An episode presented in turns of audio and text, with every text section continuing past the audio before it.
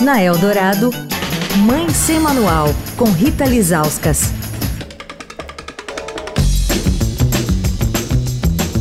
Oi, gente, Mãe Sem Manual, começando a semana, vamos falar sobre os primeiros exames que os bebês fazem ainda na maternidade, os testes de triagem neonatal. Com a gente até sexta-feira, falando sobre esses testes, o neonatologista Paulo Poggiani.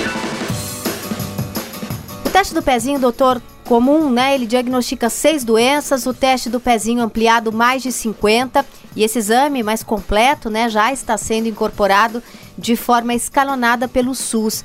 Por que, que é tão importante que o teste do pezinho seja feito logo nos primeiros dias de vida? A importância do teste do pezinho é que para todas essas doenças contempladas pelo teste, é fundamental o diagnóstico precoce. É fundamental que se pense na doença com o menino bom, com a criança que acabou de nascer, que está com poucos dias de vida e que, é, tendo sido feito o teste, dentro de uma semana, dez dias no máximo, talvez já chegue um resultado. Se a gente deixa passar um mês e meio, dois meses, três meses, já há prejuízo, não é prejuízo grande, como é o caso, por exemplo, de uma das mais frequentes, que é o hipotiroidismo congênito se o pediatra descobre que o bebê está com hipotiroidismo congênito com três meses, descobre que está havendo já um atraso no desenvolvimento neuropsicomotor. Então, isso tudo tem que ser dito numa consulta pré-natal já com uma gestante. O obstetra tem que já chamar a atenção: olha,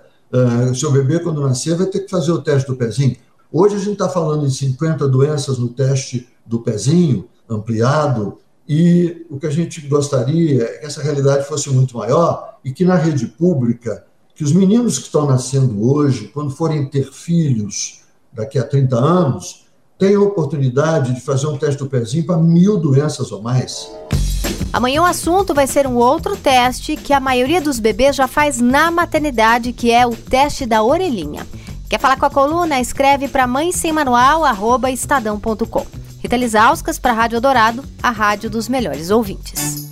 Você ouviu Mãe Sem Manual, com Rita Lisauskas.